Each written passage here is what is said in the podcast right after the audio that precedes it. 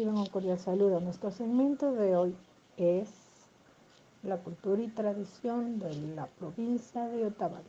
Con ustedes, Ana Cárdenas. Viajar despierta nuestras ilusiones, las que buscan alimentarse de nuestra historia. Ecuador es un tesoro fantástico, con culturas, aventuras, sabores y naturaleza, que se disfrutan en este paraíso, ubicado en la mitad del planeta. Hoy te invitamos a ser parte de un viaje por uno de los destinos más atractivos del país Otavalo. En la provincia de Imbabura, ubicada al norte ecuatoriano, se siente el Valle del Amanecer, sobrenombre de Otavalo. Este destino te ofrece una convivencia profunda con las comunidades autóctonas de la zona, entre coloridos textiles y artesanías, por atractivos milenarios y sabrosa gastronomía ancestral, que harán de tu viaje una historia inolvidable. La riqueza cultural que late en este destino es resultado del ser la cuna del pueblo quichua de los Otavalos conocido por su historia, tradición y actividad comercial. Desde tiempos del Incario y la colonia, este poblado ha sido codiciado por los conquistadores, quienes reconocieron en esta zona y su gente elevados niveles de organización y producción. En Otavalo la interculturalidad se observa en cada rincón y se manifiesta a través del folclore. Sus habitantes visten con orgullo y elegancia sus prendas tradicionales que en su mayoría son elaboradas por ellos mismos. El colorido, el detalle y el simbolismo se bordan en ponchos, blusas, anacos, faldones y fajas.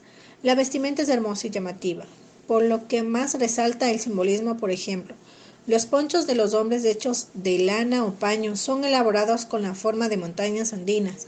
Por su lado, la fachalina, que es utilizada por las mujeres, se le ubica a un costado cuando la mujer es soltera y por delante cuando está casada.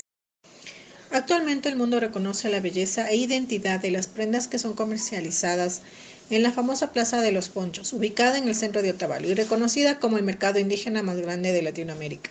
Se encuentran variedad de tejidos y prendas elaboradas en cuero, además de artesanías de distintos lugares del país con precios accesibles. El poblado se engalana con las cascadas de Peguche y Taxopamba, donde se disfruta de impresionantes saltos de agua transparentes. Así también el lago San Pablo, a pocos kilómetros de la ciudad, te ofrece una serie de actividades de aventura, bellas, hostería y restaurantes para admirar el, ecosistema y dar rienda suelta a la sana diversión. Además, en la loma de Pucalto se encuentran las ruinas de un templo religioso pre-inca, conocido como un centro energético, donde hasta la actualidad se realizan rituales. El apetito se despierta, por ello te recomendamos saborear la exquisita gastronomía imbabureña. Una deliciosa fritada preparada con carne de cerdo, mote, tostado, papas, maduro y choclo.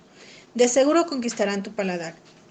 Las recetas con las que se prepara este platillo exquisito son una herencia de años que se transmite de generación en generación. Otra de las delicias de la zona es la chicha fermentada con siete variedades de maíz.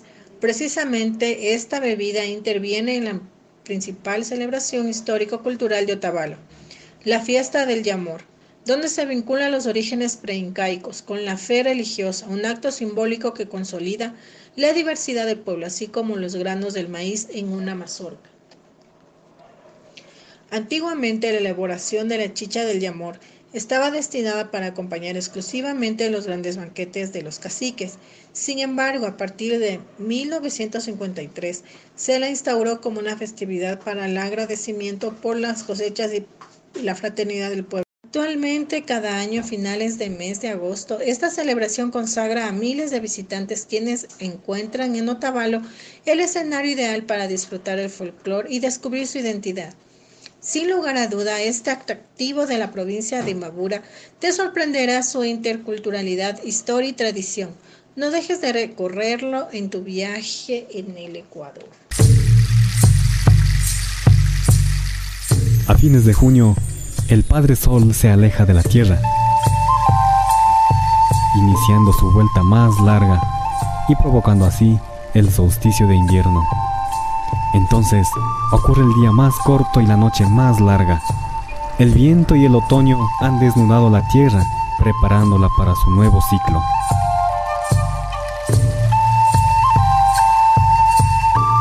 La fuerza se transforma en lluvia, limpiando el rostro de la tierra.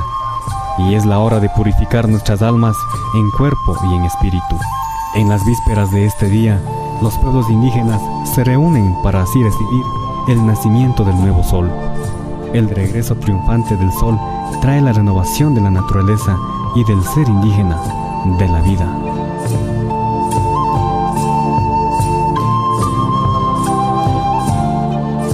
El Inti Raymi es una de las festividades tradicionales más importantes del mundo andino, cuyo origen inca nos demuestra que el ritual de los hijos del sol ha logrado sobrevivir hasta hoy en el alma de su gente. Evidentemente, el Inti Raymi ha sufrido cambios en su forma a través de la historia, pero en el fondo, su significado espiritual aún permanece. Por esta razón, el proceso sociohistórico y cultural vivido por los pueblos locales durante todo este tiempo ha hecho que esta celebración vaya formando parte de una identidad indígena más moderna.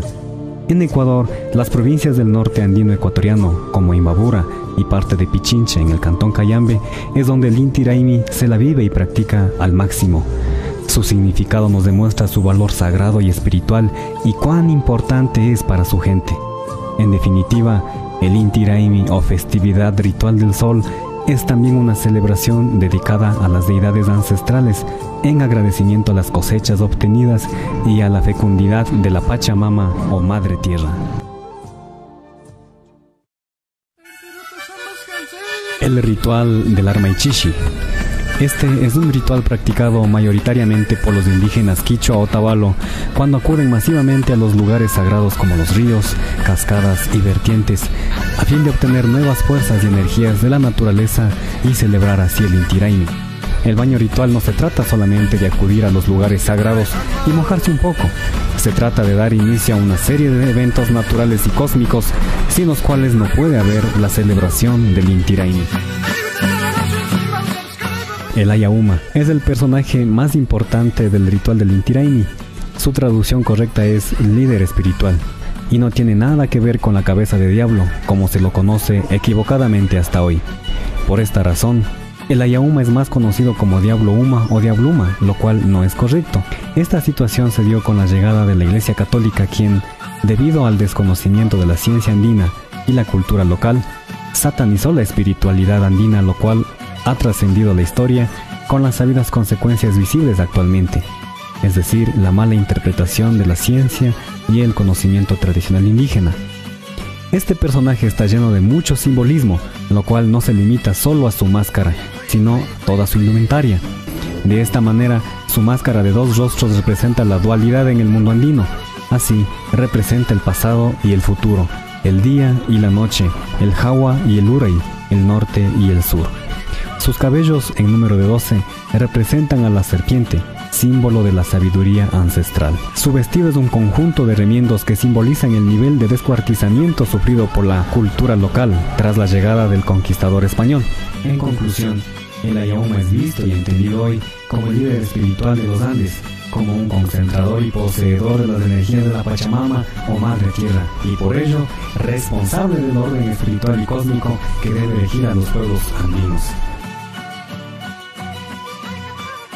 La música del Inti Raymi está lleno de mucho poder y sentimiento. A pesar que muchos investigadores lo catalogan como un ritmo monótono, su música es más bien espiritual, al punto de irradiar poder. Por esta razón, los danzantes evocan cantos guerreros como el chura y chure, el jumbi zapa, jumbi zapa, hari hari, entre otros.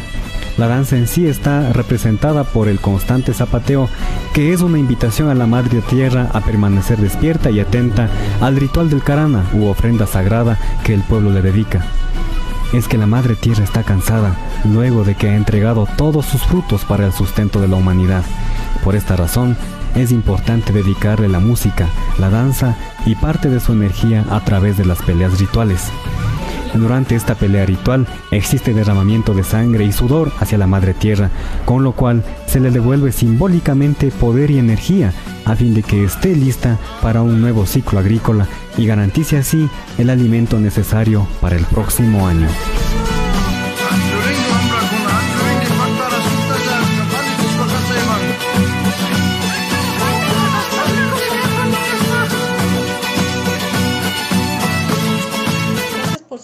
Y no olviden en seguirnos en nuestra fanpage Cultura y Tradiciones del Ecuador.